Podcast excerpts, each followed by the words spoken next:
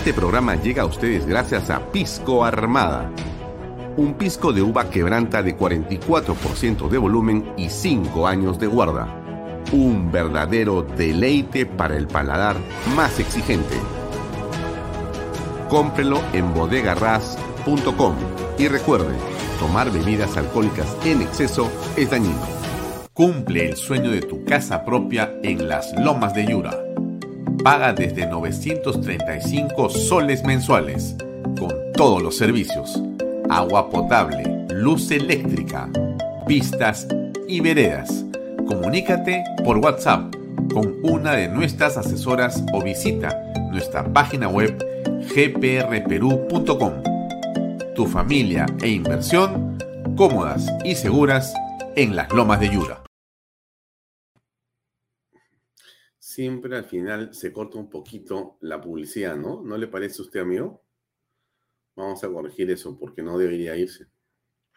Bueno, buenas tardes. Son las 6 y 28 minutos. Salimos un poquitito antes de tiempo para poder, eh, digamos, abarcar el programa, todo lo que tenemos o queremos conversar con usted el día de hoy. Gracias por acompañarnos. Bienvenidos a nuestro programa Vaya Talks por Canal B, el canal del Bicentenario. Hoy es un día muy importante, es un día realmente eh, fundamental y de enorme, digamos, criticidad. Estamos en una compulsa, estamos viendo eh, los peruanos cómo existen eh, fuerzas cada vez más importantes que surgen de la propia civilidad dispuestas a defender la democracia, a defender eh, nuestra institucionalidad y a defender básicamente la paz en el Perú.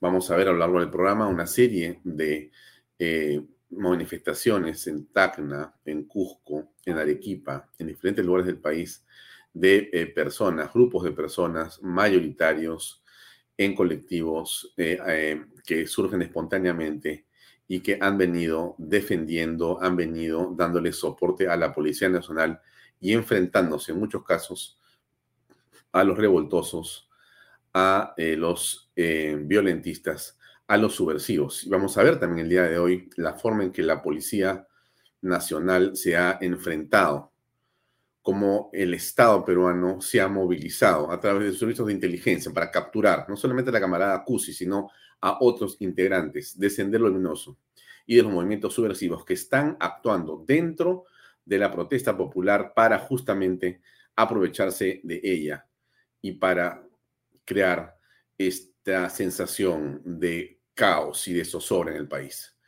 Eso ha quedado evidenciado de muchas maneras. Hoy ha salido una serie de titulares en varios medios para señalar que efectivamente lo que dijo ayer la diputada chilena y el diputado boliviano con respecto a las armas que llegan desde Bolivia vía Morales para que sean utilizadas en contra de las Fuerzas Armadas peruanas que defienden la paz y la democracia, pues efectivamente vienen, así es, camufladas por eh, y desde este país.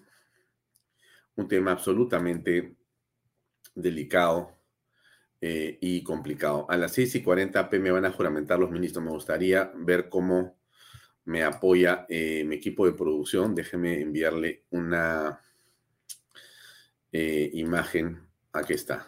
Y déjenme descargar esta imagen para que usted la pueda ver. Ha salido publicado esto hace tan solo unos minutos y, o unos segundos y yo se lo voy a compartir de una vez. Hoy tenemos un programa muy interesante, por si acaso. Ahorita lo voy a contar de qué se trata. No se mueva. Esto es la presidencia de la República del Perú. La agenda de la presidenta de la República, Dina Boluarte Segarra, viernes 13 de enero a las 6 y 40, o sea, más o menos en 8 minutos va a juramentar eh, algunos ministros de Estado. Lugar Palacio Gobierno, como sabe usted, renunciaron a algunos ministros de Estado, que eran, por cierto, de una característica muy singular, para decirlo de alguna forma bien, como se dice, elegante, ¿no? Bien suave, bien, bien, digamos, eh, ¿cómo le diríamos? Mm, eh, lo que ocurre está en que, en que el ministro que renunció ayer, eh, creo que se pide García, creo que es ministro de Trabajo, ¿no es cierto? Bueno, este ministro de Trabajo se pasó en realidad porque resulta que él era este, asesor de Sidit Bazán, o había sido asesor de Sidit Bazán, no sé cómo terminó como ministro de Estado, pero le acaban de dar la confianza, cosas increíbles, ¿no?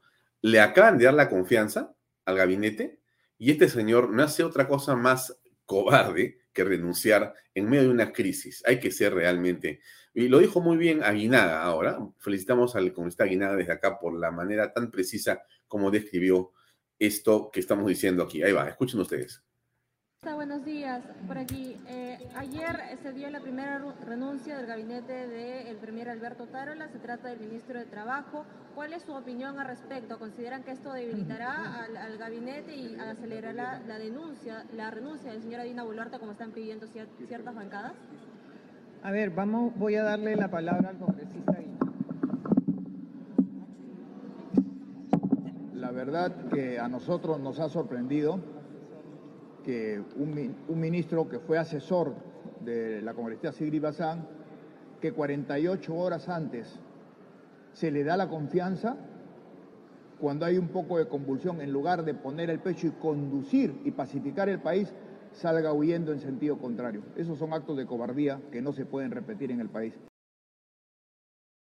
Bien, me parece estupendo. Eh, obviamente coincido plenamente con el congresista Guinada en la forma y en, eh, digamos, el fondo de su comentario.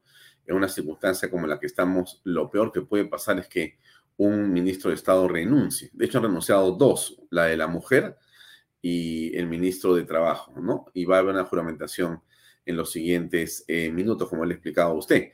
Pero eso es lo que vienen haciendo quienes, dicho sea de paso, ¿no? Los caviares, los caviares, los caviares, la izquierda, pero los caviares que son básicamente los que están digamos, eh, inflamados, están desesperados, porque Tina no les ha parado pelota, porque Tina no les ha hecho caso.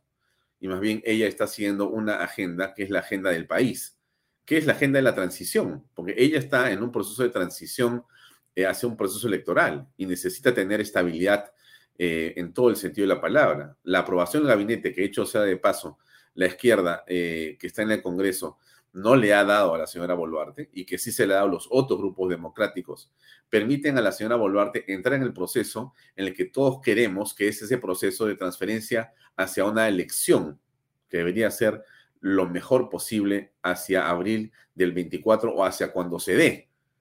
Porque puede ser que sea el 24, mejor dicho, eh, sí, pues puede ser que sea en el 24 o sea en otro momento, pero tiene que darse una elección seguramente con, digamos, o con o dentro del marco del orden y el respeto a la Constitución como corresponde. Eso es lo que veremos en otro momento. Eh, hoy día tengo como invitado al señor eh, José Luis Gil. José Luis Gil es un experto en el tema de inteligencia, vamos a conversar con él, pero tenemos además eh, a otra persona también invitada que me confirmó hace tan solo minutos que podía estar en el programa. Y él es el señor Carlos Tello. Ustedes saben quién es Carlos Tello, ¿no es cierto? Bueno, Carlos Tello es este eh, un marino, un comando en situación de retiro, eh, es un especialista eh, en, ah, digamos, este, estrategias antisubversivas. Y Carlos Tío es nada más y nada menos quien se encargó en el develamiento de la operación Chavín de Aguantar de asegurar toda la parte del primer piso él ingresó con su equipo de gente y se encargó de eh, trabajar eh, en eh, la parte de explosivos y también entrar en la zona del primer piso. En el segundo piso estuvo a cargo de los comandos del ejército, ¿no es cierto? Y Carlos Teo, que ha estado en este programa, va a estar el día de hoy en un rato más a las 7 y 15 con nosotros para comentarnos cómo ve la situación. Y a las 7 y media vamos a conversar con el señor José Luis Gil. Va a ser un programa con dos entrevistas separadas, distintas, pero con dos puntos de vista que estoy seguro van a ser de mucha utilidad para comprender qué ocurre en el sur del Perú. Eh, me muevo rápidamente. La camarada acusa ha sido capturada. Es lo mejor que ha pasado y esto es prácticamente eh, el principio de una serie de detenciones que se han producido en las últimas horas y que van a seguir produciéndose en las siguientes horas también. Son las detenciones de los infiltrados subversivos de Sendero Luminoso que están causando estragos, violencia y muerte. Y están asusando a través de una serie de acciones y que están vinculados directamente con Puno, con Evo Morales y con estas fuerzas paramilitares que traen balas Dundum y una serie de otros elementos para destruir y para atacar y asesinar a nuestras fuerzas policiales ya, los civiles también, que se han visto involucrados, eh, insisto, las protestas legítimas, las, las protestas legítimas, los problemas reales existen, lo que no debe ocurrir es la violencia como la estamos viendo, que no es de peruanos, no es de peruanos. Em, más bien lo que hemos apreciado, sí, este es el momento de eh, la captura de la camarada Cusi. Este es el momento que está detenida. Un equipo especial de la policía ha viajado con jueces y con fiscales y con un equipo de policías hasta eh, donde la han encontrado a esta señora y la han detenido. Si no me equivoco, ha sido en Ayacucho, si no me corrige alguien, por favor. Y la han detenido y la han traído ya aquí. Está acá en Lima, y va a estar detenida preventivamente por 15, por 15 días. Es obvio que esto tenía que ocurrir. No es el único caso. Estamos asistiendo a, eh, digamos, la detención de un grupo enorme de eh, personas muy jóvenes. Mire usted. Monstruos de Sendero Luminoso fueron capturados por liderar las protestas terroristas en el sur del Perú.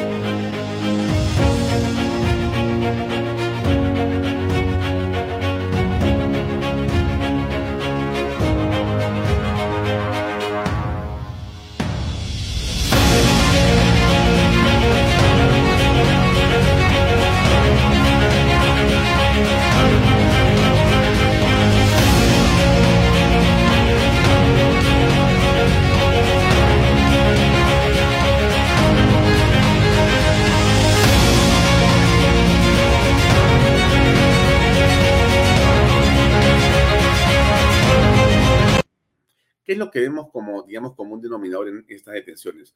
Gente muy joven, algunos mayores, pero casi todos jóvenes, 22, 23, 24, 25 años de edad. Gente que está sin duda envenenada por Sendero Luminoso y por el movimiento terrorista en general eh, que los acompaña o que eh, en el colegio o desde sus casas eh, han sido adoctrinados por estos criminales si algo tenemos que reflexionar sobre eso. Acuérdese usted, lo, digamos, imperioso que eh, eh, eh, es a estas alturas comprender que parte de lo que tenemos que hacer todos es dedicarnos a enseñar desde la casa, desde el hogar, a todos estos jóvenes para que eso no siga ocurriendo. Estos son los capturados. Hay muchos que todavía no han sido capturados, aunque han habido cerca de 350 detenciones en las últimas horas. O sea, realmente la fiscalía, la policía y el Poder Judicial eh, se han puesto las pilas para poder eh, actuar como corresponde. El Estado eh, se está defendiendo con las armas que la legalidad y la ley le provee. Y eso es algo que tenemos que felicitarnos. Yo le decía a usted, tenemos que alinearnos detrás de la Policía Nacional y la Fuerza Armada. Es la única manera de recuperar la paz y eso se está comenzando a hacer. Es algo plausible que tenemos que ver todos con interés, que tenemos que ver todos con, eh, digamos, eh, eh, tranquilidad. Esto se va a resolver, se va a corregir. Hay que tener fe para que ocurra. Mire usted algunas imágenes. ¿Cuál es tu nombre? ¿Cuál es tu nombre? ¿Por qué lo pateas? ¿Por qué lo pateas? ¿Cuál es tu nombre, amigo? ¿Cuál es tu nombre? Son más detenciones ocurridas el día de hoy en Cusco detenciones ocurridas, cuando hay marchas que están apoyando a los policías, han aparecido una serie de violentistas a atacar a los manifestantes, a atacar a la policía. Y por eso se han producido estas detenciones. Soy periodista, soy periodista. Hay varias detenciones que se han venido produciendo. detenidos. Alvin, ese señor me ha agredido. No te ese señor me ha agredido. ¿Cuál es tu nombre? ¿Cuál es tu nombre? Todo esto lo que hemos tenido.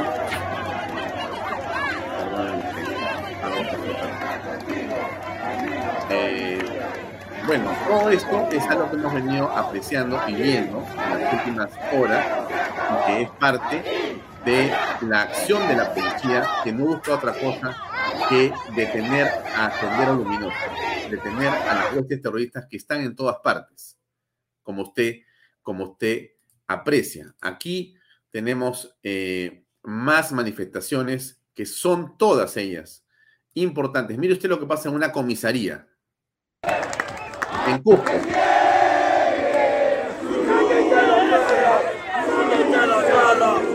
Llegan un grupo de personas, cantan himno nacional y empiezan a corear lemas en favor de la Policía Nacional. Esto es, el pueblo se levanta, pero para apoyar a la Policía Nacional, para apoyar la institucionalidad, para respaldar todo lo que sea la paz en el país.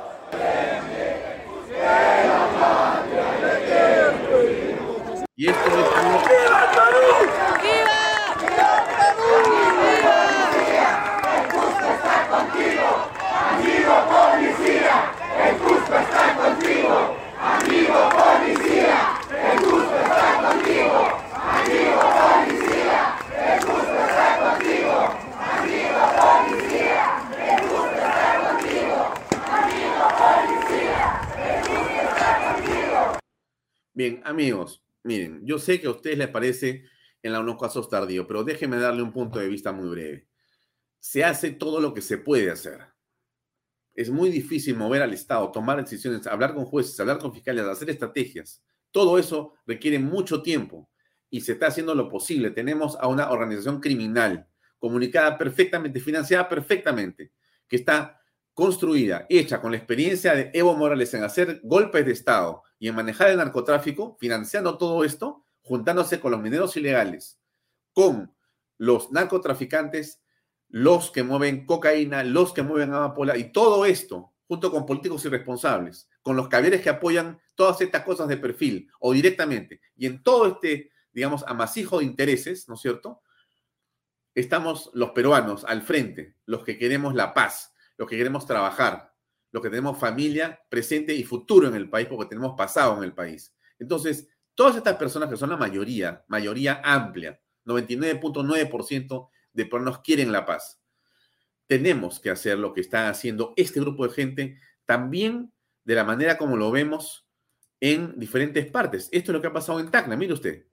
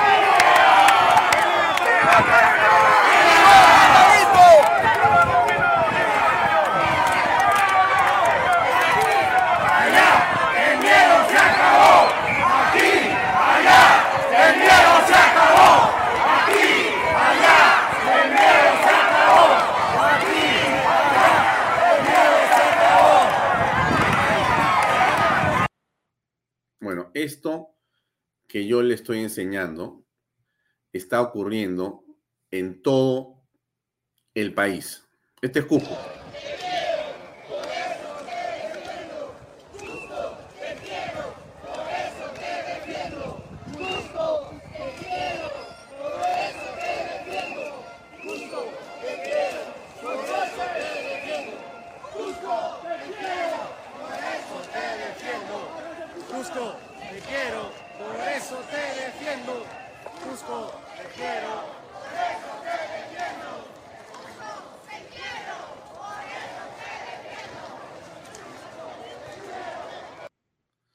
Bueno, mire, le podría este, poner 30 videos y pasar la noche viendo videos. Este es otro donde eh, la gente no deja pasar a los camiones con los revoltosos y los violentistas. Mire usted. Regrese a su pueblo. Regrese a su pueblo. Váyase de acá. ¡No a los saqueos! ¡No a los saqueos! ¡Queremos la paz! ¡Queremos la paz!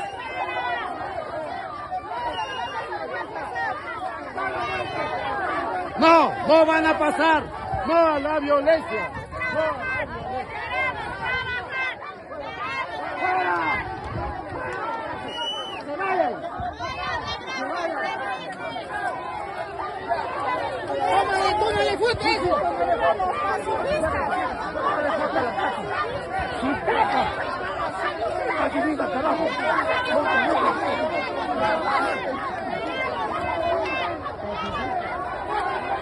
Queremos trabajar, queremos trabajar. No se dejen engañar, no se dejen engañar, no se dejen engañar, no se dejen engañar.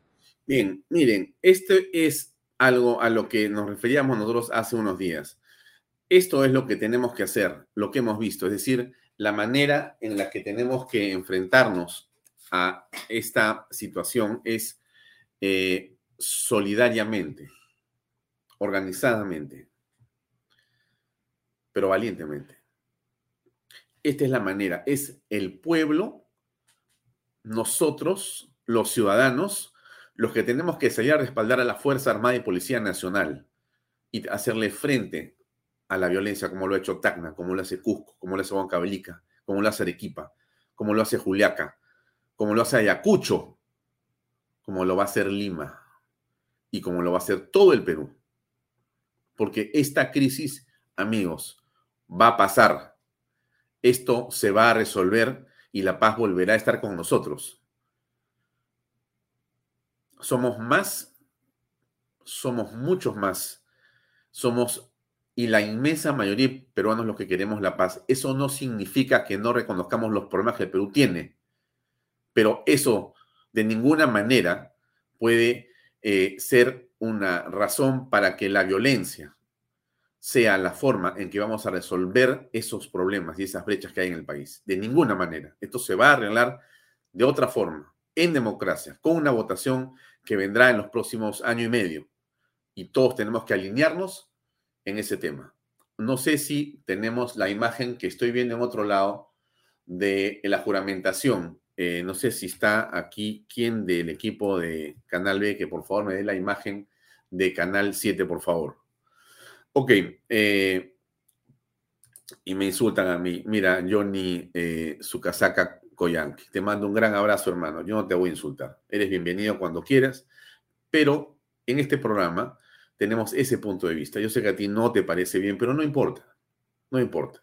Lo que te quiero decir es lo siguiente, la paz va a prevalecer, así me insultes, va a prevalecer porque somos una inmensa mayoría de peruanos que queremos y queremos en la paz y eso va a ser lo que va a ocurrir. Muy, eh, digamos, en contra de lo que... Miren ustedes este, este video que tiene la evidencia de lo que estamos hablando. Miren ustedes ¿ah? lo que se ha encontrado ayer entre estas que están, personas que supuestamente están buscando manifestarse.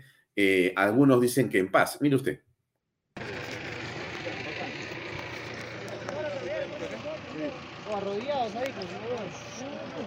Tranquilo nomás muchachos, ya están reducidos, ya no cometamos excesos. tranquilo. Ahí al toque, ahí está el vehículo para que lo lleven. Aquí la policía logró capturar a tres personas con todas las avellanas que pueden ver. Estos son los manifestantes que eh, están en la ciudad de Juliaca para atentar contra personal policial con todo ese material, avellanas con dinamita. Gracias a la labor de la policía se está logrando detener a esas personas infiltrados que cometen actos terroristas contra la policía. Mm, ¿Se da cuenta usted? Ahí están las avellanas, están los petardos de dinamita, están todos los eh, digamos, elementos que sirven para asesinar policías. Hay 170 policías heridos. Ahí está. Así no se cambia y así no se cambia la constitución de la República. Así no se hace una asamblea constituyente. Así no vas a tener más agua ni más luz. Yo insisto que las personas que insultan y que están acá, eh, yo lo lamento, lamento mucho porque el insulto no nos va a llevar a ninguna parte. Me dicen lo que quieran que el tupper, lo voy a publicar porque no tengo ningún problema en publicar lo del tupper, me da risa. Pero me ponen este, fuera no sé cuántos, recibe tu tupper y me insulta, ¿no es cierto? Bueno, bueno, calla, Fujirrata, me dice otra persona. ¿No? Me dice, calla, imbécil, me dice otra persona. Bueno, no importa. Mire, el insulto, eh, venga de donde venga, eh, en mi caso será siempre recibido eh, como corresponde. Aquí. Yo me identifico con DNI. Cuando quiere usted decirme algo, me envía a mi correo lo que quiera decirme y con su DNI. Y si lo quiere hacer público y es difamación, también lo veremos. Yo no difamo a las personas, las insulto escondidos en un nombre. Yo lo digo y digo lo que pienso aquí en libertad, como lo hace la República, Pedro Miguel Angulo Arana, presidente del Consejo de Ministros. Señor Pedro Miguel Angulo Arana, jura usted por Dios. Angulo era ministro de Trabajo. Desempeñar leal y fielmente, sin cometer actos de corrupción, el cargo de presidente del Consejo de Ministros que le confío? Sí, juro. Si así lo hiciera, que Dios y la patria lo premien y si no, se lo demanden. Gracias. Pedro Angulo Arana, abogado de profesión, recordemos, él ha sido decano del Colegio de Abogados de Lima, también ex fiscal superior, asume en el gobierno de Dina Boluarte de Segarra la presidencia del Consejo de Ministros. Hay un detalle aquí muy importante que eh, Dina Boluarte menciona durante el acto de juramentación y es que invoca a actuar en contra de la corrupción. Resolución Suprema 330-2022-PCM, Lima, 10 de diciembre de 2022. Vista la propuesta del señor presidente del Consejo de Ministros, de conformidad con el artículo 122 de la Constitución Política del Perú y el artículo 15A de la ley número 29158, Ley Orgánica del Poder Ejecutivo, y estando lo acordado, se resuelve nombrar ministra de Estado en el Despacho de Relaciones Exteriores a la señora Ana Cecilia Gervasi Díaz. Artículo segundo. La declaración jurada de la ministra nombrada es publicada en la página web de la Presidencia del Consejo de Ministros en la misma fecha de publicación de la presente resolución suprema. Regístrese, comuníquese y publíquese.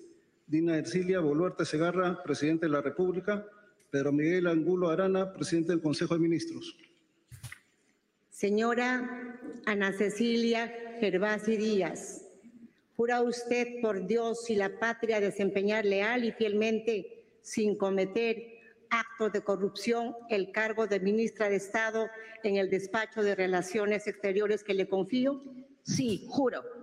Si así lo hiciera, que Dios y la patria lo premien y si no, se lo demanden. Muchas gracias. Ana Cecilia Cervasi Díaz, quien hasta hace poco fue vicecanciller, es ahora la ministra de Relaciones Exteriores en el gabinete que preside Pedro Angulo Arana. Los nuevos ministros eh, se encuentran en el Salón Mariano Santos, uno a uno, salen para la jura respectiva. 10 de diciembre de 2022.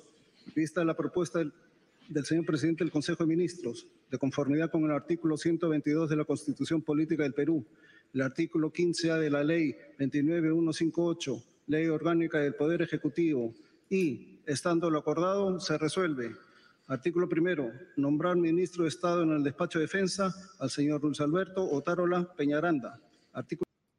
Me parece que estamos viendo una juramentación de ministro pasada. A ver si mi equipo se pone en las pilas. Han encontrado un video equivocado. Disculpen ustedes, amigos, porque yo estoy viendo otra juramentación eh, en la televisión. Me han puesto la juramentación cuando el, el, este, ministro era este, ah, o el premier era el señor Angulo. Pero dejemos eso ahí, vámonos simplemente al programa. Tenemos ya a nuestro invitado con nosotros en algún lugar muy cerca. Está por acá eh, Carlos Tello. No sé si podemos ya entrar con, a conversar con él. Me parece que sí, me parece que sí, me parece que sí. Ya, acá está. Carlos, ¿cómo estás? ¿Cómo estás? ¿Qué tal, Alfonso? Qué gusto escucharte. Eh, el gusto es mío. Yo sé que estás fuera de Lima y te quiero robar unos minutos, Carlos, pero me interesaba mucho conversar contigo para que me cuentes cómo aprecias. Tú eres un comando, Chavín de Guantar, tú eres un héroe nacional. Te agradecemos todos por tu esfuerzo y tu sacrificio por nosotros. Pero cuéntame cómo aprecias lo que está pasando en este momento, por favor. Bueno, para mí es, lamentable. Eh, yo por motivos de trabajo he venido acá a, la ciudad de Cusco, no es la primera vez que vengo, ¿no? Y me doy con la grata sorpresa de, las cosas que está pasando. Aparentemente esto debió ser una marcha pacífica. Eh, como te digo, por razones de trabajo yo he tenido que salir del área de la ciudad y ha, sido imposible porque yo tenía que trasladarme a, una, a, una ciudad que está, a un poblado que está no más de 40 minutos y pues me ha tocado, me ha tomado más de dos horas porque he tenido que sortear entre tres y cuatro bloqueos, ¿no? Y, para que tengan una idea de qué cosa es un bloqueo acá en, el Cusco, en las afueras de la ciudad, simplemente una cantidad de ladrillos, eh, de repente unas malezas, algunas rocas grandes y después este, llantas que eventualmente las queman, ¿no? Las colocan de lado a lado de la pista y hay un grupo de gente que está ahí, ¿no? Eh, eh, sentada, tomando licor, chachando su coca, que es algo natural, porque la mayoría no son de la ciudad de Cusco. Los han traído en camiones hasta el área y los han esparcido por toda la ciudad.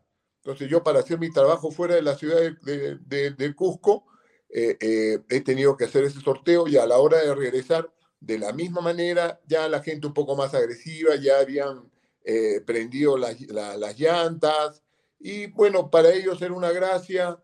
algunos estaban vigilantes, entre comillas, porque se ponían a jugar pelota, ¿no? Y lo que sí me llamó la atención, y tengo información gráfica de todo lo que yo estoy hablando, ver a pequeños que comenzaban a poner los miguelitos en, estas zonas donde eh, eh, cortaban el tráfico. Y la madre ahí al costado y le daba los miguelitos para que estas criaturas como gracia lo, lo, estén colocando para hacer daño a las motos, a los motocar que quisieran transitar por ahí, ¿no? Terrible ¿eh? lo que dices. Qué pena, qué lástima, caramba. Pero ¿cómo aprecias en general la ciudad de Cusco? ¿Está paralizada? Porque Arequipa ya está en movimiento, ya está operando casi digamos, perfectamente cómo está Cusco, la parte del centro turístico, la zona turística, cómo la aprecias tú, la Avenida del Sol, las principales. Mira, eh, eh, como te quería, te estaba explicando, la explicación que te di era en las afueras de la ciudad, ¿no? Todas las personas que, que son los manifestantes no son de la ciudad de Cusco, porque las personas que viven en la ciudad de Cusco tienen claramente que viven del turismo y esto que están haciendo es un daño que no lo están midiendo y esto no va a cambiar en unos meses. Esto puede durar hasta años. Ojalá me equivoque. Entonces, la gente que vive, del, eh, que vive en la misma ciudad no participa, pero sí está atemorizada, por eso es terrorismo, ¿no? Terrorismo.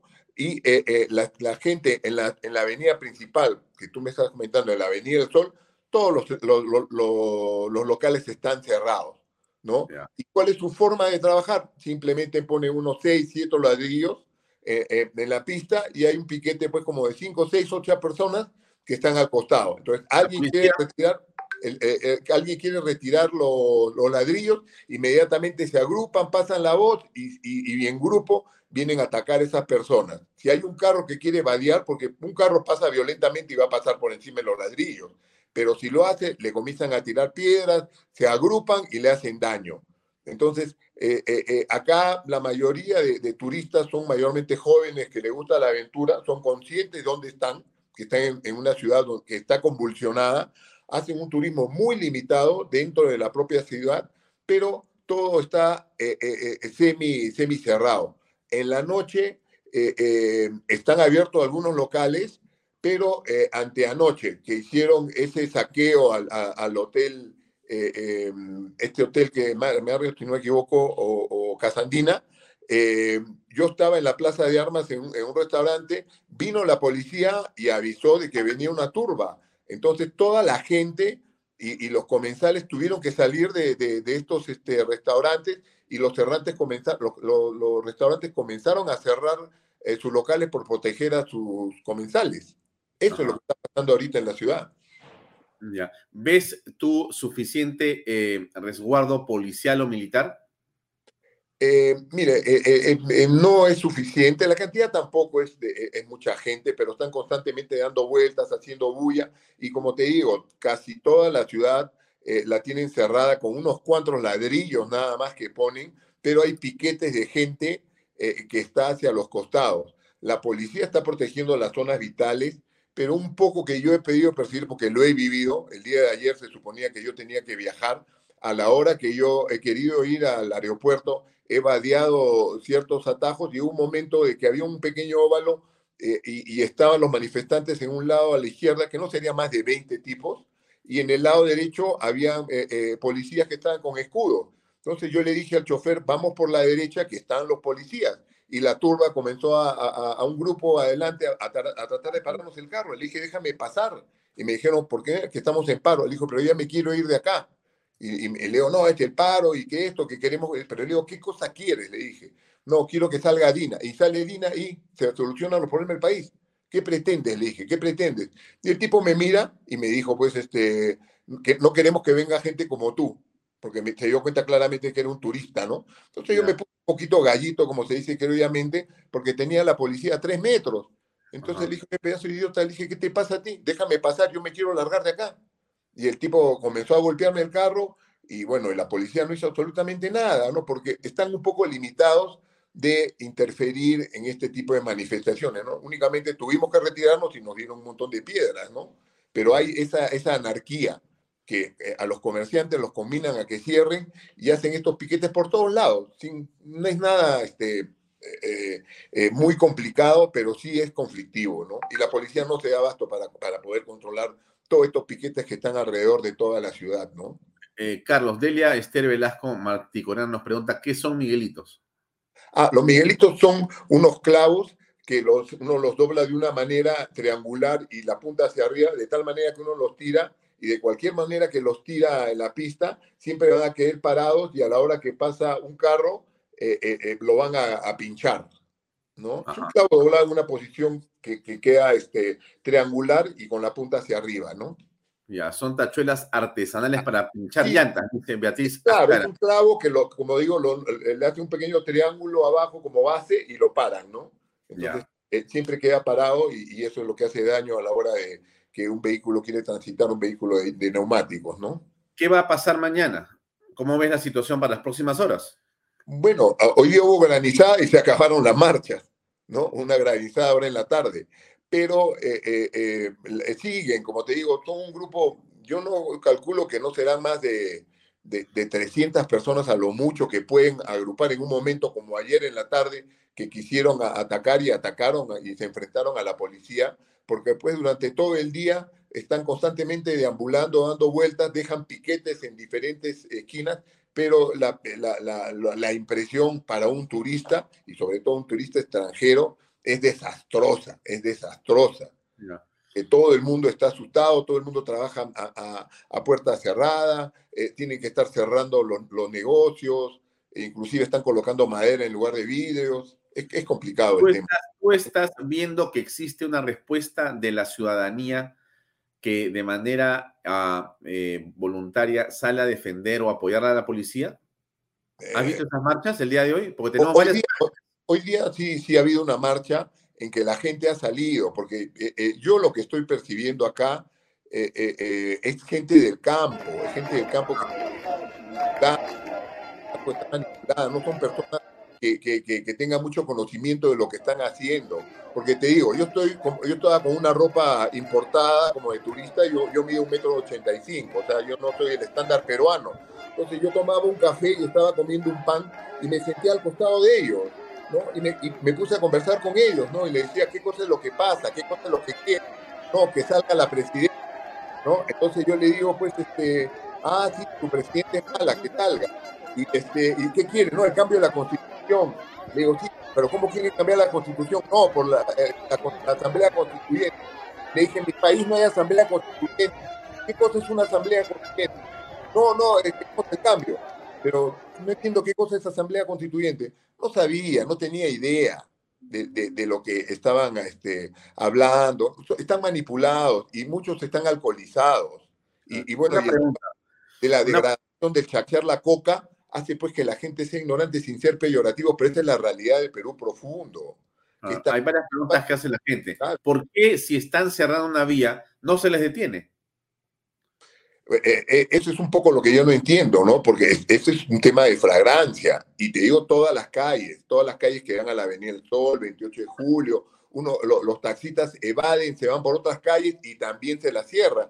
Y te vuelvo a repetir, son cuatro o cinco ladrillos que los colocan en la pista pero tú tratas de mover uno y viene uno, te llama la atención, vienen como cinco o seis que están eh, cuidando cada uno ese, ese lugar y comienzan a tirarte piedras y llaman y viene más gente, ¿no? Y vuelvo a repetir, ninguno son de Cusco, todos son de, traídos de provincia y como te digo, son campesinos que están este, mermados en su capacidad por el tema de, de, chachar la coca, de, este problema, y, y, la mayoría alcoholizados también. Ah. Eh, y para terminar la idea, esto es porque tienen apoyo, del gobernador regional, que les ha facilitado un alojamiento en un estadio y, no pues hace preservar la autoridad, porque tampoco es trabajo de la policía. Con un serenazgo bien implementado, la gente se mueve porque tiene movilidades y todas esas piedras las mueve, porque eso no es trabajo netamente de la policía. Pero no hay decisión de, de ese nivel tampoco, ¿no? Dos preguntas finales. Una es, ¿hay cabecillas visibles según tú? Sí, sí. Hay gente que se para y comienza a, dirigir, a decirles, y después gente que les comienza a entregar dinero. Sí, abiertamente. Abiertamente y lo ven. Eh, ¿Qué te parece para terminar las capturas que se han producido ayer de la camarada Cusi y otros eh, terroristas que han sido eh, identificados claramente por la fiscalía, por la policía y que el juez ha ordenado su captura preventiva por 15 días? Mire, yo siempre que tengo la oportunidad de conversar, yo lo primero que digo que se necesita para solucionar este problema es tener la decisión política. Y esa decisión política se tiene que trasladar a la fuerza del orden y se tiene que dar apoyo. Entonces, la policía, la fuerza del orden, la fiscalía, todo el Estado funciona en base a decisiones políticas. Se da la decisión política de capturar a toda la gente que está eh, eh, causando todos estos desmanes, esto se va a solucionar pero tiene que ser mano firme, porque yo veo que, la señora presidente está actuando bien, pero se está demorando mucho. De acá nos demoramos uno o dos días, son decenas de muertos, porque a las finales no hay otra forma de controlar esta situación si no es con el imperio de la ley. No hay otra forma. Muy bien, Carlos, muchísimas gracias por este enlace. Que siga tu viaje en paz y tranquilidad y te esperamos en Lima y con un feliz retorno pronto. Un gran abrazo, muchísimas gracias. Saludos y viva la paz. Sí, que viva la paz. Muchas gracias. Era Carlos Tello, es un marino, es un eh, hijo de Grau, es un patriota, ha sido comando Chavín de Guantánamo, un hombre ejemplar. Ha salvado a eh, los rehenes del MRTA en la residencia del embajador del Japón ha ofrecido la vida por todos nosotros y por la democracia y estaba en Cusco y nos ha tenido unos minutos para comentar lo que está pasando. A las siete y media en punto comienza la conversación con José Luis Gil, nuestro otro invitado esta noche aquí en Bahía Talks. Muchas cosas que comentar. Eh, ya hay gabinete completo otra vez, se recompone la cosa y continúa avanzando. Miren, esto es nada, nada fácil todo lo que está pasando tiene una extrema complejidad. No es una coyuntura para tibios, no es una coyuntura para los que hacen asco a los problemas. Esta es una coyuntura para gente que realmente tiene consistencia psicológica, que tiene capacidad para poder eh, trabajar bajo mucha presión psicológica. Y este es en realidad eh, un eh, momento donde se nota de qué madera estás hecho.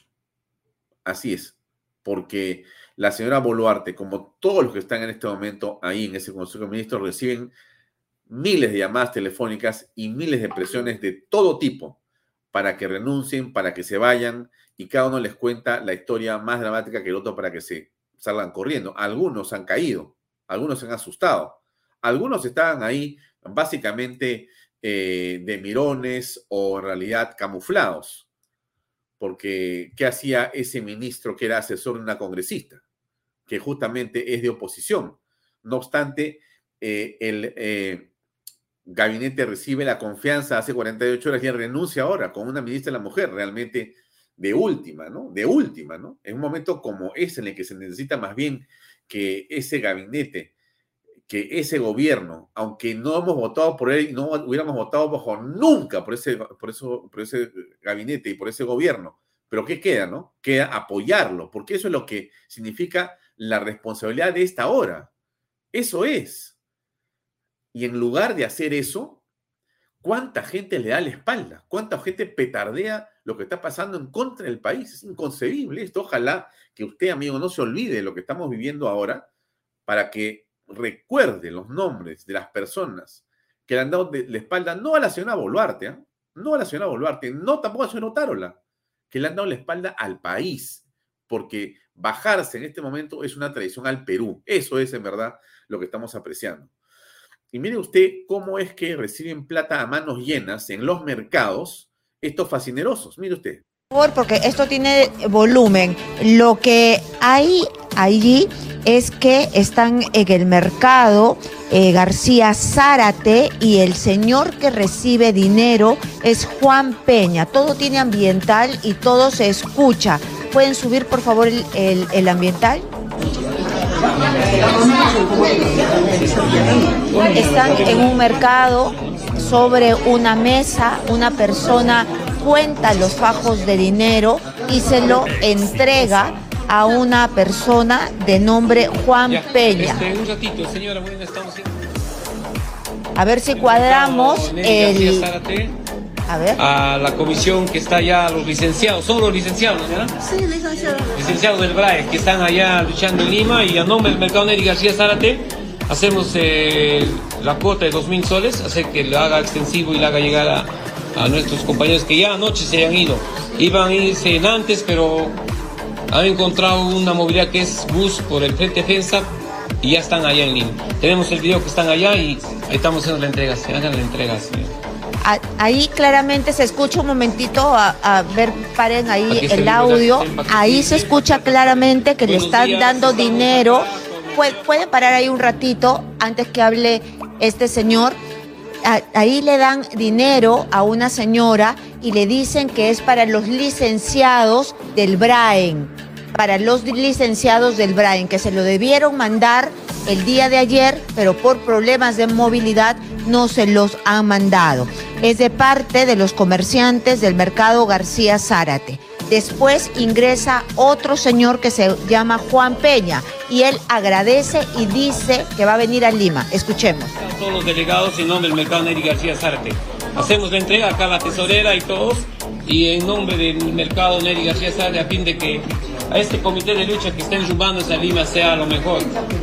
Pedemos, ni bien lleguen a Ayacucho, nos traigan buenas noticias el mercado está abierto. En el horario lo vemos en la madrugada. Estaremos esperando hasta la noche cómo va el, el pie de lucha que están ejerciendo el día de hoy. Así es, hermano, más bien agradecer porque nosotros hemos oficiado lo que es el Comité de Lucha Distrital, documentadamente con la acta también de todos nuestros hermanos que voluntariamente nos han accedido su aporte del mercado, Neri García. Gracias, hermanos, papás, mamás, porque hay una lucha social de bien llegaremos, Dios no quiera, con pérdidas humanas, pero con el objetivo de liberar nuestro Estado, nuestro Perú querido. Gracias, estimados dirigentes, con la mano tan sacrificiosa, ustedes están dando su aporte. También pido y invoco a aquellos dirigentes de, sectores multisectoriales que van solamente por un interés de negociar y eso no vamos a permitir nosotros, la nueva generación de juventudes. Me conocen Juan Peña, muchos que soy vecino inclusive de acá, pero lleno de la otra jurisdicción. Jamás nos podrán callarnos estos dirigentes grandes como anoche, no han querido que hablen el micro, pero les he dicho. Muy bien, entonces completamente, tiene que estar de contrapreso, pero por supuesto que sí, ustedes se dan cuenta lo que estamos apreciando, ¿no es cierto? O sea, es Sendero Luminoso en pleno, en vivo y en directo, recaudando plata, eh, trabajando de manera eh, directa e indirecta, eh, asusando a la población, enfrentándose a la policía y demás.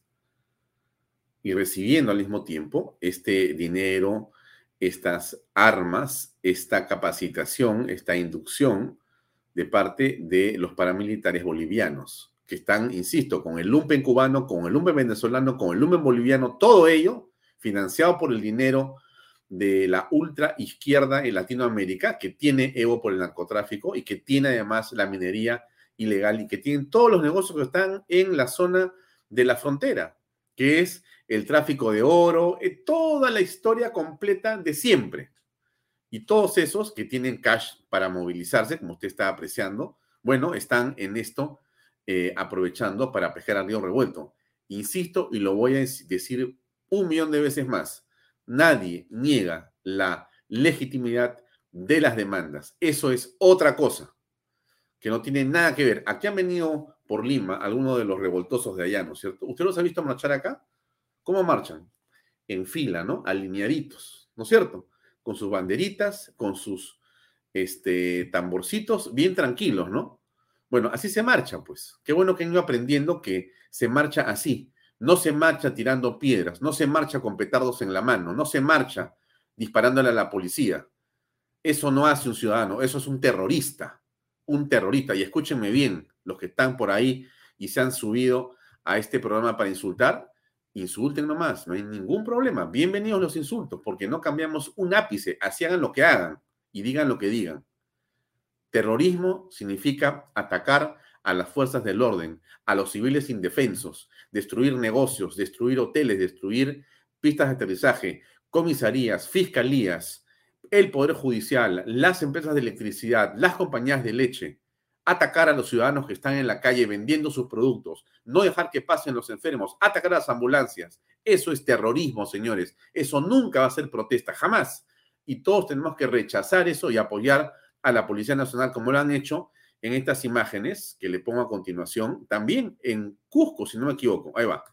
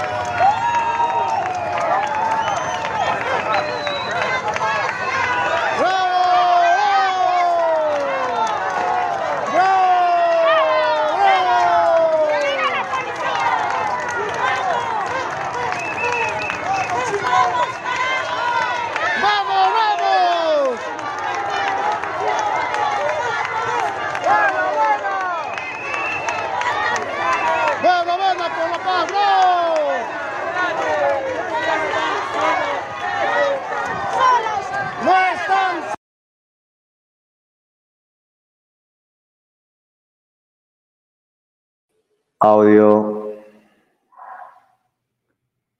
¿Mi audio no está? ¿No, no se escucha mi audio? Ahora sí, ahora sí, ahora sí. Ok, bien. Eh, lo que yo le estaba diciendo es que eh, el respaldo que se le da a las personas es fundamental. La policía necesita tener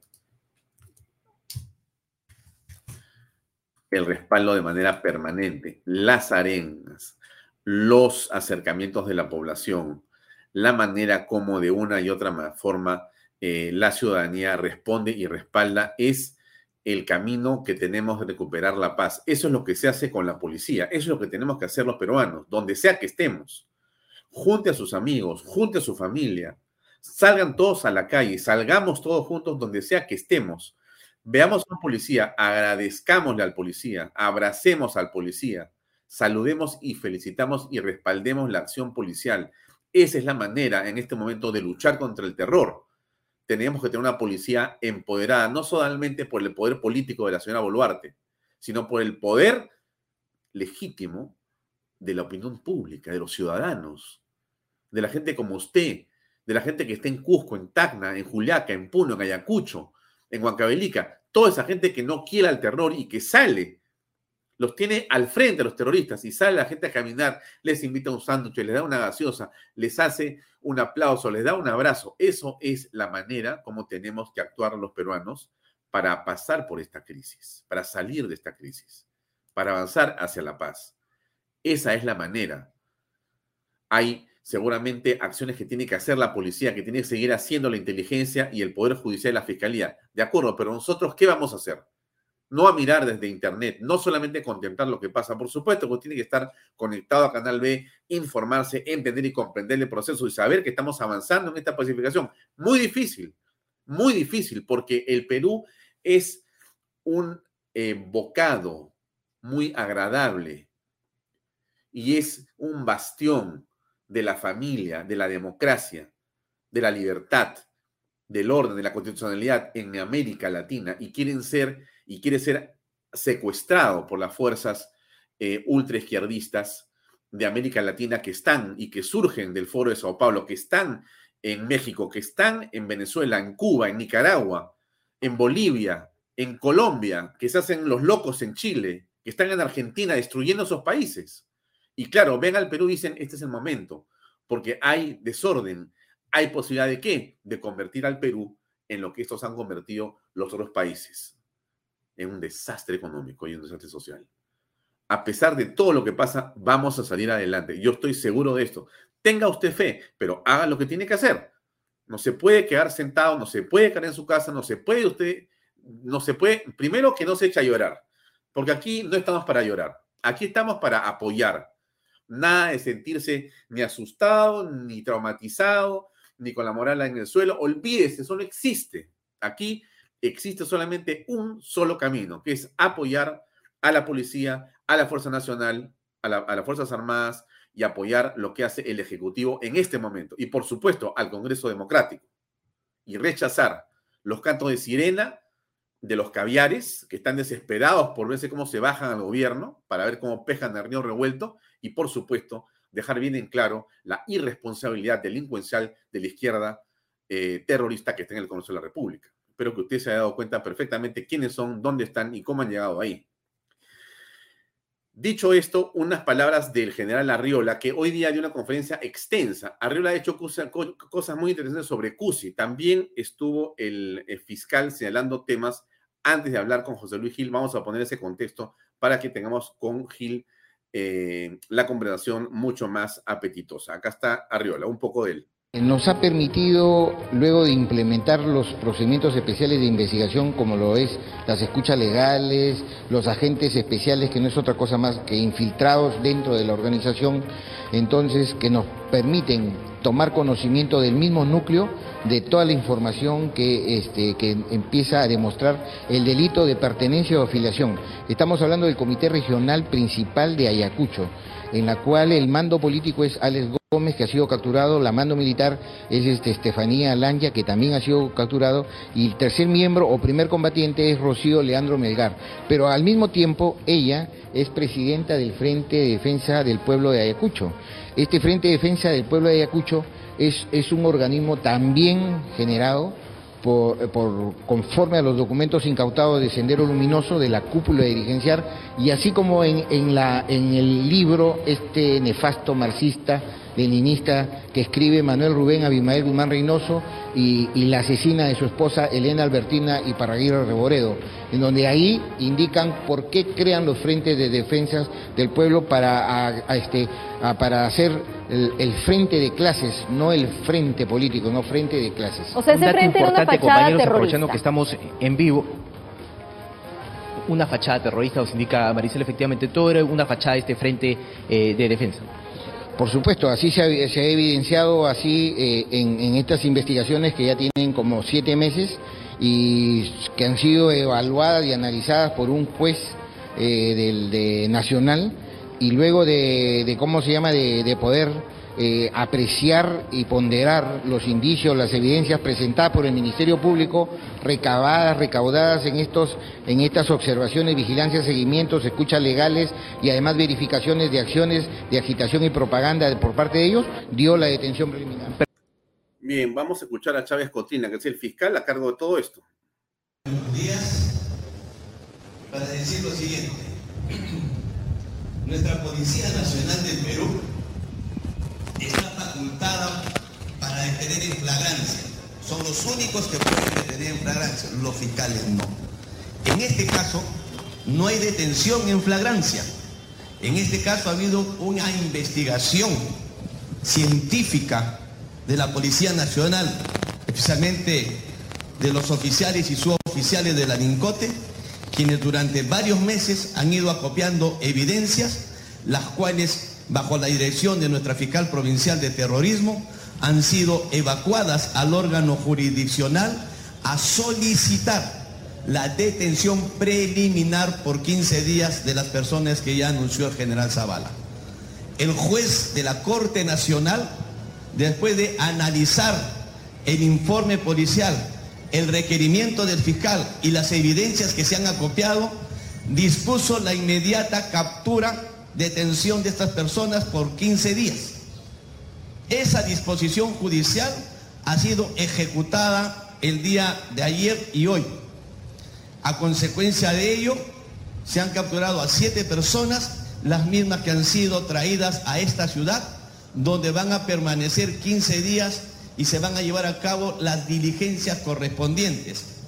A todas las personas que han sido detenidas se les ha hecho, les, dará hecho lectura de sus derechos, se les ha comunicado que tienen derecho a, contar con un abogado de su elección. Si no tienen un abogado, el Estado les pondrá un abogado público o abogado de oficio.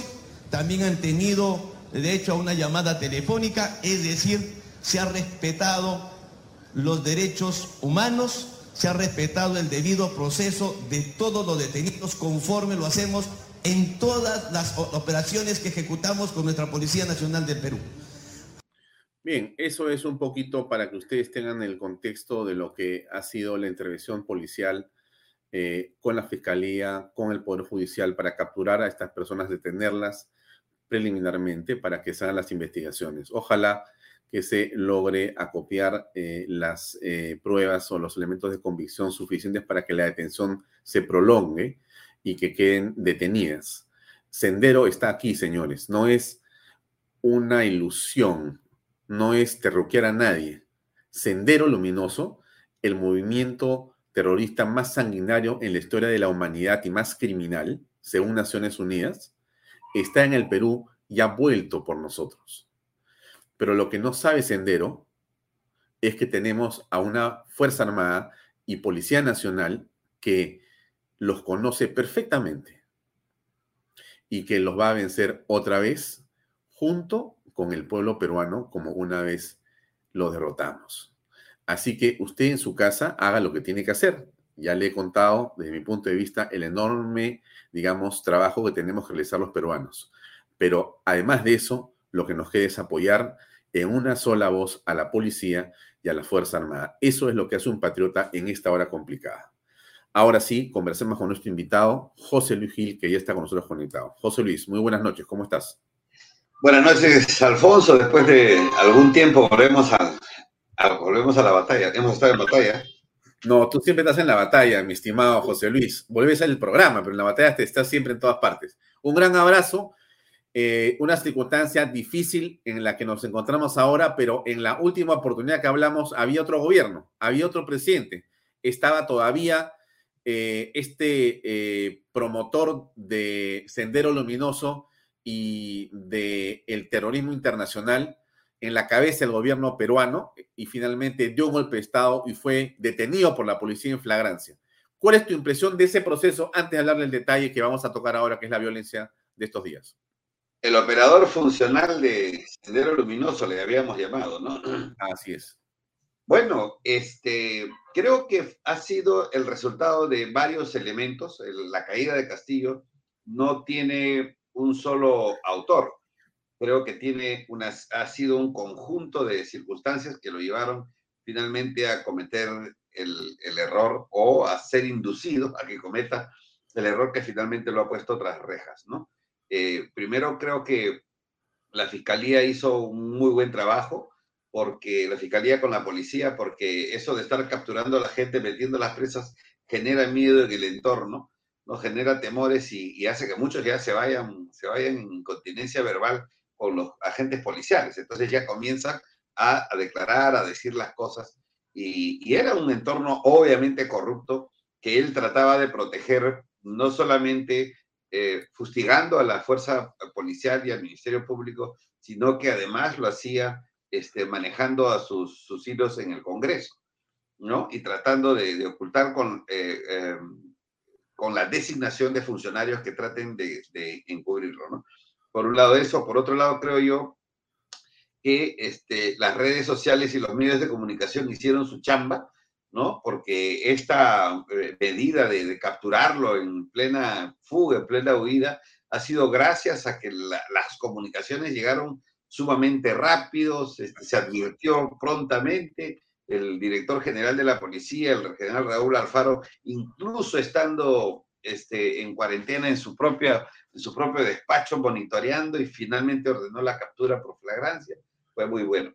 El papel de la ciudadanía ha sido trascendental porque aunque algunos crean que no, ¿no es cierto? Las marchas que se hicieron desde el inicio, las marchas comenzaron a presionar, comenzaron a crecer, le comenzó a dar temor a Pedro Castillo que crezca, comenzó a tomar medidas contra las marchas, atacó a la marcha ciudadana.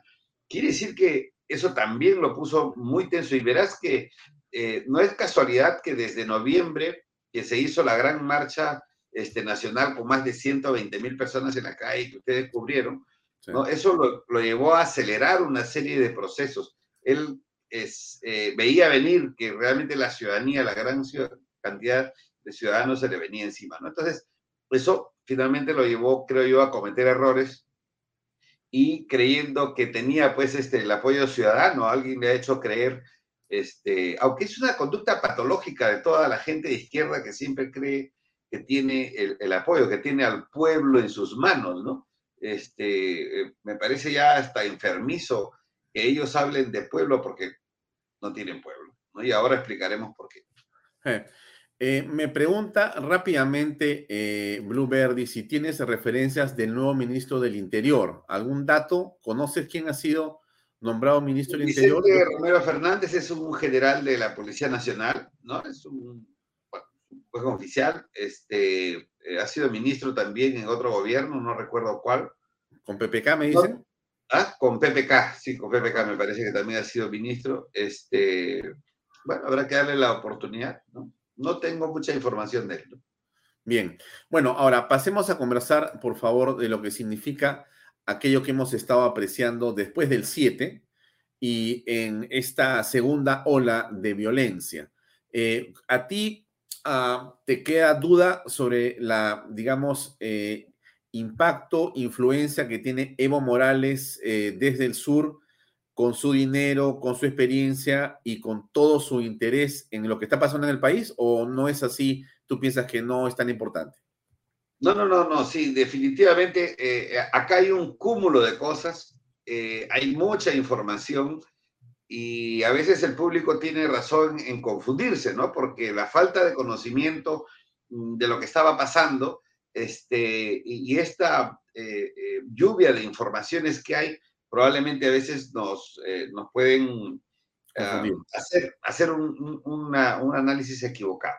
Pero vamos a volver al principio y lo voy a decir rápidamente. El Perú desde el año pasado, perdón, desde el 2021, está bajo ataque de una conspiración social comunista internacional. Eso lo hemos dicho siempre desde el inicio. Desde fuera, pero interiormente, ¿no es cierto? Está siendo carcomido, estaba siendo carcomido y sigue siendo carcomido por esta confluencia de izquierdas radicales, ¿no es cierto? Y llámese izquierdas radicales a los excarcelados de Sendero Luminoso y del MRTA, los afines a estos dos grupos de, izquierda radical y los grupos como el de Cerrón, este, que han estado eh, vinculados con ellos también. Quiere decir que todas estas corrientes con pequeñas diferencias ideológicas, pero o sea, con grandes coincidencias ideológicas y políticas y muy pequeñas eh, diferencias, han confluido de tal forma que están llevando a, este, a esta tormenta perfecta este, quieren hacer en el Perú. Mm. Pero ellos han armado su tormenta, han traído su agüita, sus rayos, su, este, todo su, toda su tormenta está preparada, pero lo único que no tienen es mar. O sea, no hay masa, no hay población, no hay ciudadanos, no hay mayorías, no hay millones de personas siguiéndolos. Ese es el peor de los problemas que ellos están enfrentando hoy. Entonces, como lo han venido haciendo a través de la historia, aplican la instigación, la amenaza, ¿no es cierto?, para que la gente salga. Y la prensa ha cubierto la cantidad de veces en que la, ah, están presionando a la población, están eh, este, amenazándola si no salen, golpeándola en algunos casos, ¿no? Y, seguramente van a elevar ese nivel de, violencia. Entonces, ellos tienen, han creado su propia tormenta, eh, tormenta ACME, ¿no? Tormenta mm. ACME, ¿no? De tal mm. forma que este, la masa no lo va a apoyar. Y lo que estamos viendo hoy, estas muestras de apoyo ciudadano en un sitio, esto que los han sacado a patadas de Madre de Dios, la gente de Arequipa que este, les metió el camión y les metió la camioneta, o sea, estas reacciones son de la población trabajadora, justamente de esa masa del que ellos, en nombre de ellos, luchan, entre comillas, no la tienen. O sea, no son poseedores del sustento de una revolución. ¿Cuál es? La masa. ¿Cuál es? La población. ¿no? no, tienen esa población. Entonces, sin eso no van a lograr absolutamente nada. Mira, en el Perú no va a haber una revolución. No va a haber una guerra civil. No van a tomar Lima. No van a tomar Puno ni van a tomar nada. ¿Por qué? Porque no tienen masa, no tienen población. ¿Qué va a pasar? Sí, van a ejercer violencia, actos muy graves, de repente van a cerrar un par de días. Pero aquí lo que nuestro público debe tener conciencia absoluta, que por qué estoy diciendo categóricamente de que no va a haber ninguna de esas, ni revolución, ni toma de Lima, ni toma de nada, porque si esta fuera una revuelta con contenido ideológico y político de una gran masa, estábamos fritos. Pero aquí no hay contenido ideológico y político de la masa. Lo que hay son el grupo de violentistas, ¿no es cierto? Los que están financiando los camiones y los carros y a ellos se les acaba la espalda y al, y al resto se les acaban las energías. Entonces, para mí, técnicamente, va a haber actos de violencia fuertes, probablemente en muchas partes del país, pero no va a haber una revolución, no va a haber una guerra civil, no va a haber una toma de nada. Bien. Eh, lo que hemos visto son, lamentablemente, casi 50 muertos. Eh, ¿Cuál es, eh, lamentablemente, este, este es el saldo lamentable, pero cuál es tu opinión al respecto? A ver, no hay que olvidar que esta, eh, estos, este cúmulo, ¿no es cierto?, de mm, circunstancias y de actores con diversos corrientes ideológicas y políticas, ¿no? este cúmulo de, actores en el área dan un cúmulo también de actitudes y de acciones. Entonces, la gente que está con Evo Morales, lo que está trayendo Evo Morales, ya la prensa ha, evidenciado y las autoridades han evidenciado, ¿no es cierto?, que los ponchos rojos usan balas Dundum, calibre 32, etc. La cantidad de fallecidos que han habido, ¿no es cierto?, en mi opinión, en mi opinión, son de absoluta responsabilidad de los grupos violentistas. ¿Por qué? porque si saben que tienen a una fuerza pública que va a contener, que va a cumplir su misión constitucional, ¿no es cierto?, de defender el orden interno y van a usar las armas de acuerdo a la ley, ellos los inducen a que se enfrenten con las fuerzas de seguridad justamente para tener muertos. ¿Por qué? Si ellos no se prenden de un muerto, si no abrazan un muerto hasta, hasta la saciedad, no van a tener prensa, no van a tener la indignación de, diversos sectores de la población. Y, o sea, esto es para alimentar.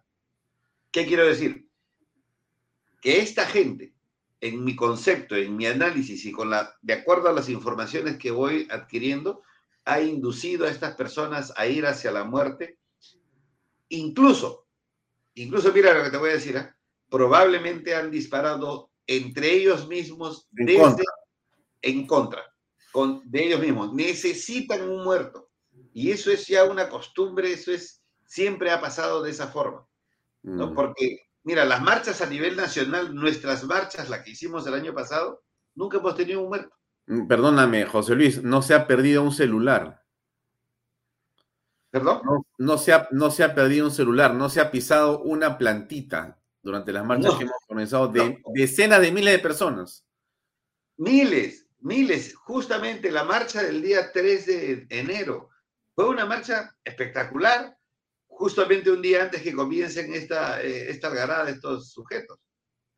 Y fue una marcha multitudinaria a nivel nacional, pacífica. Eso se llama pacífica, eso se llama marchar. Esta gente no sale a marchar, sale a atacar. Hay un video muy interesante que he visto ayer, antes de ayer, donde un grupo de, de gentes va a tomar el, el aeropuerto del, de- del Cusco, ¿no? Y, y está tocando sus pitos, está tocando sus pitos, mirando los costados eh, con sus bombos, pero van a querer tumbarse la pared del aeropuerto. Sienten la llegada de la policía, se vuelven a concentrar y siguen tocando sus pitos como no hubieran hecho, como si no hubieran hecho nada. Estas personas no están yendo a marchar, están yendo a destruir, a tomar un activo crítico nacional que el Estado, la nación y la Constitución no lo permite. No lo permite. Y lamentablemente, si en algunos casos la policía ha actuado, lo ha hecho de acuerdo a la ley. ¿no? En, Entonces, este, en, en esta coyuntura, ¿cómo aprecias el desempeño de Dina Boluarte y de su gabinete? Bueno, yo creo que eh, tienen dos problemas, ¿no? El primero es una falta de una estrategia comunicacional capaz de contrarrestar eh, la narrativa, no solamente antigua, sino la actual, ¿no es cierto?, respecto de lo que está pasando en el país. Eh, eso es lo primero. Y lo segundo es que, bueno, no, ha- estado poniendo algunos ministros absolutamente competentes y el tratar de contentar a todos finalmente la puede llevar a cometer más errores, ¿no? Entonces, eh, sé, que, sé que están analizando el panorama, pero tienen que dar los pasos, tienen que, dar, tienen que concentrarse, dejar de ser de izquierda, dejar de ser, eh, este, de pensar como un hombre de izquierda y pensar como, perdón, como una persona de izquierda y pensar como un estadista, ¿qué haría bajo esas circunstancias? Mm. Y el Congreso de la República está jugando en favor de la estabilidad y cómo aprecias ahí el trabajo de la izquierda o de la otra izquierda. Bueno, eh, ahí la correlación de fuerzas se mantiene en un equilibrio, ¿no? Este, en el que los, eh, los que siempre han estado votando eh, en el lado de la democracia, los que nos dieron las normas que evitaron que haya una nueva constitución, ¿no? Los que cerraron la puerta, los que pusieron los candados, mantienen esa posición de firmeza la, la parte gruesa de esta izquierda que se ha movido, que se ha dispersado y vuelve a concentrarse, ¿no? Están eh, este, aún alborotados, pero fel- felizmente el número de congresistas que hay todavía mantiene el equilibrio este, que necesitamos, ¿no? Frágil equilibrio el que hay, creo yo, porque imagínate que, otros 20 o 30 se hubieran vendido, ya tuviéramos una, este, una, una oposición de, de 20 o 30 y fuera realmente desastroso tener que recibir las votaciones de la mayoría de esta izquierda eh, que le hace el juego a la izquierda radical. Acabo de ver un video que quiero compartir contigo para verlo y comentarlo, por favor. Dura un minuto y medio, pero es de la policía haciendo un trabajo muy importante y respaldado por la población en Cusco. Miren, veamos por favor. Después de haber limpiado la vía que obstaculizaba el libre tránsito vehicular, vecinos cusqueños aplaudieron la loable labor de los efectivos policiales en la ciudad imperial del Cusco. Se viene recogiendo las piedras de la avenida La Cultura. Estamos liberando la vía, señores.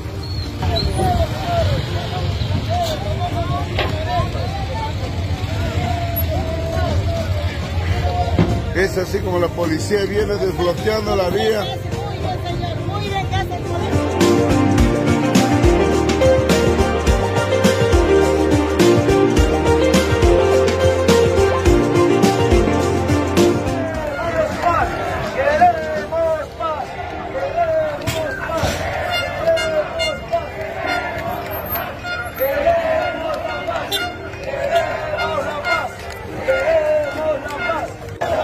así como se viene desbloqueando la prolongación Avenida La Cultura. Esto aquí con presencia de la Policía Nacional del Perú.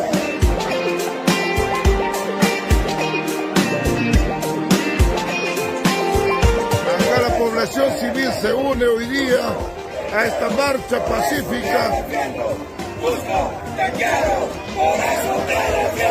Al retirarse, fueron despedidos con arengas y agradecimiento.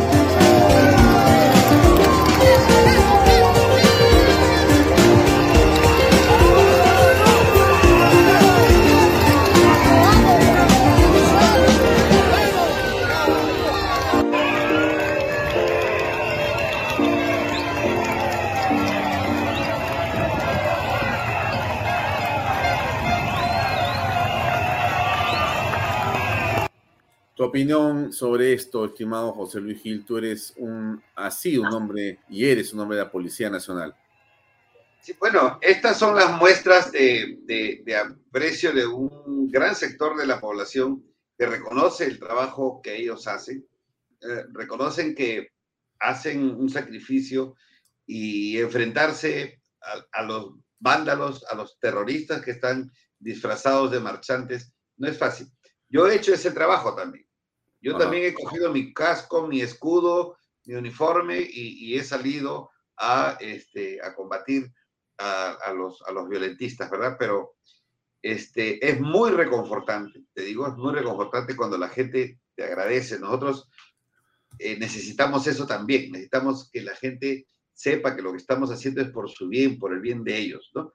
Que no hay aquí eh, esa maldad con la que mucha gente de la izquierda y algunos progresistas andan diciendo que las, la policía ha salido a matar, ¿no? Que la policía este, ha iniciado una matanza, ¿no? O sea, y, así lo replican a nivel internacional. Eso se va a acabar algún día. Se va a acabar esta narrativa, se va a acabar esta, eh, eh, esta imposición de una narrativa perversa contra la fuerza de seguridad. Creen que la policía este, dice, ah, sí, hoy día tengo que matarme unos cuantos este, este, manifestantes. Ellos salen también, como todos, con, temor, pero con fe de que van a lograr el objetivo, que la gente va a reflexionar y que no se va a enfrentar. Más acciones de estas serían muy buenas para, para la policía, para las fuerzas del orden. Bien, eh, ¿cómo termina esto? ¿Qué va a pasar en los próximos días? ¿Esto va a recrudecer de tu punto de vista? ¿Vamos a entrar en un compás de espera? escuchamos audios, escuchamos una serie de comunicaciones que esto va a empeorar, que hay más bloqueos de por medio, o tú sientes que la Fiscalía, el Poder Judicial, la Policía, la Inteligencia están actuando bien? Yo creo que recién se está construyendo un concepto estratégico, ¿no? Porque no hay que olvidar que este es un gabinete con gentes de diversas formas de pensar, ¿no? Este, pusieron a Liendo, luego ahora Roger Arista, que está haciendo un gran trabajo de coordinación con el sistema de inteligencia, ¿no? Eh, ayer se hizo la captura de la camarada Cusi, ese es el resultado un poco del, del, apoyo, aparte de la parte técnica que ha hecho la DIRCOTE, por supuesto, ¿no? El, apoyo técnico del sistema de inteligencia desde la DINI eh, ha comenzado a funcionar, pero es básicamente por los técnicos, ¿no? Yo creo que recién se está reacomodando. eh, el Estado, ¿no? Falta, como te digo, esta parte comunicacional, falta eh, este, una postura más decidida de la Presidente para este, hablarle al pueblo, al que ella defiende, por supuesto, ¿no? Entonces, al que ella no quiere que se le toque. Y por otro lado, creo que yo que hay que entender cómo es el proceso de un conflicto, ¿no? tiene una primera etapa, luego tiene una subida, tiene una cima, la cima no necesariamente es una punta de un día, puede durar una semana, dos semanas, tres semanas, pero va a desescalar de todas maneras. Va a desescalar de todas maneras. Este, este nivel de violencia va a mantenerse tanto y en cuanto este, la población, algunas personas que están siendo engañadas, los sigan acompañando. Cuando ya los dejen, solamente van a quedar los violentistas y ahí el fenómeno va a desescalar. Y en ese momento del desescalamiento de este conflicto es donde es la oportunidad para que el gobierno, el Estado, haga la inversión social que se requiere, ahí donde fácilmente es ganada por eh, estos vendedores de cebo de culebra, estos vendedores del mal, ¿no? Mm. ¿Qué tiene que hacer la ciudadanía? ¿Qué hace la población? Nos mira mucha gente y ve este programa y se repiten por diferentes redes sociales, cables y demás. ¿Qué debe hacer la ciudadanía? Bueno, tiene mucha chamba la ciudadanía. Uno, muchos pueden filmar. Mira, hemos visto eh, eh, personas filmando desde sus eh, casas, desde sus, azoteas, ¿verdad? Que filmen, pero que filmen y digan fecha, hora, lugar, ¿no? Las circunstancias, que relaten un poco, ¿no? O que lo editen y escriban, esto sucedió a tal día, a tal hora, porque es evidencia que el Ministerio Público, la policía puede recoger de las redes, ¿no? Eh, por ejemplo, ¿no? Si, si, una persona lo cuelga en YouTube, este, yo puedo ir a una notaría, puedo bajar de YouTube, ¿no es cierto?, lo que ella ha colgado y eso va a servir como evidencia y enviarlo por este conducto regular a la fiscalía o a la policía que está copiando esa información. Creo que la, la población ha hecho un gran trabajo en el tema de las redes en el tema de colgar videos, de filmar, ¿no? Y se ha identificado a mucha gente. Mira, la participación de la ciudadanía ha sido trascendental, filmando y fotografiando a estos violentistas. En segundo lugar, seguir creando estas iniciativas ciudadanas para el apoyo a la Policía Nacional, ¿no es cierto?, este, eh, que está haciendo su trabajo. En tercer lugar, persistir en las marchas por la paz, persistir en eh, declarar, en hablar, en comentar la necesidad de dialogar y la necesidad de la paz para todos. Entonces, hay gran trabajo eh, para, la para la ciudadanía, ¿no? Estos son unos tres pequeños aspectos, ¿no? Y lo principal, que escuchen estos medios. Aquí, por ejemplo, yo les he dicho, no tienen masa. No tienen millones de personas. Claro que no hay masa. Muy bien. No hay masa. Compruébenlo, no hay masa. Y te voy a decir una cosa más. Las FARC teniendo miles de hombres en la selva, uniformados en guerra de guerrillas, no pudieron ganar. ¿Sabes por qué? ¿Por qué? Porque el pueblo no quiere. La masa no quiere. En el Perú, el terrorismo, el mismo problema Sendero Luminoso. Se fue al, se fue al, monte, se fue al, al, campo, chaquitacya con chaquitacya, para, para ganarse al pueblo. Finalmente quisieron este, extorsionarlo, quisieron obligarlos y los mismos campesinos terminaron matándolos. Es correcto. Y, luego ellos reaccionaron con Uchurajay, con Ducaramarca y otros más. Entonces, ¿por qué? Porque el pueblo no quiere. El pueblo quiere libertad. Eso es lo que todavía no se les entra. Entonces, mientras ellos están en el ideal de que luchan por el pueblo, es que no le han preguntado al pueblo y creen que pueden hacerlo a través de un referendo. ¿no? Son amantes de la oclocracia y creo que eso es lo que tenemos que evitar. Eh, a propósito, hay una marcha programada, como vemos ahí, para el día eh, sábado 14, o sea, para mañana, gran marcha por la defensa del Cusco, sábado 14, Cusco por la paz, por nuestro derecho a trabajar, derecho a la libertad y libre tránsito. Parque El Mapa Magisterio 10 AM, concentración. Eso hay que seguir haciendo en todo el país. Bien, José Luis, muchísimas gracias. Eh, bienvenido siempre a Vaya Talks. Estamos en contacto. Eh, muy amable por acompañarnos esta noche en estas reflexiones, en esta conversación. Muchas, gracias. Y, bueno, no se preocupe. Va a pasar. Protegerse, colaborar con la policía y con convicción. Esto va a pasar. Gracias. Buenas gracias, buenas noches. Bien, amigos, era el ex jefe del Grupo Especial de Inteligencia Nacional del GEIN, era José Luis Gil, que estuvo con nosotros para comentar lo que está ocurriendo en el país a propósito de la violencia, a propósito de las capturas realizadas por eh, eh, la Policía Nacional, eh, por pedido de la Fiscalía y convalidándose con el trabajo del de, Poder Judicial. Estamos avanzando. Quien diga lo contrario está mintiendo. Yo le dejo ese pensamiento para esta hora el gabinete se ha recompuesto, el gabinete tiene la confianza. A pesar de los nubarrones, al final hay una luz, es la luz de la paz que todos los peruanos queremos. Lo ha dicho muy bien José Luis Gil.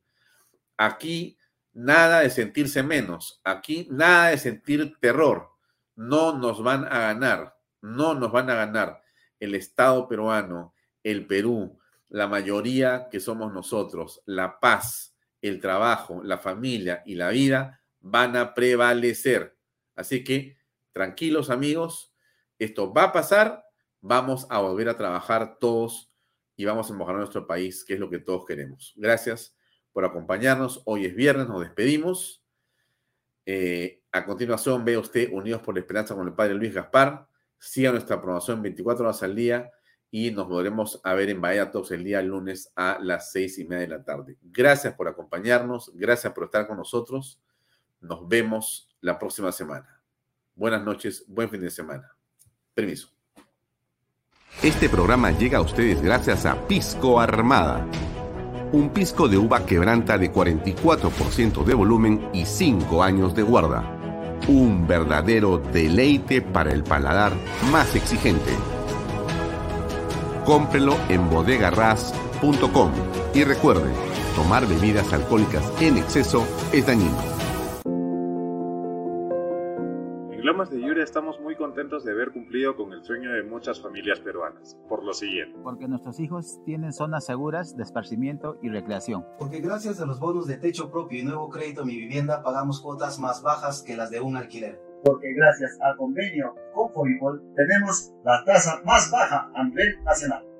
Porque nos brindan espacios cómodos y agradables. Porque contamos con los servicios básicos las 24 horas porque me permitió desarrollar mi negocio familiar. Así como estas y otras familias, los invitamos a que ustedes también formen parte de nuestro proyecto Las Lomas de Yura.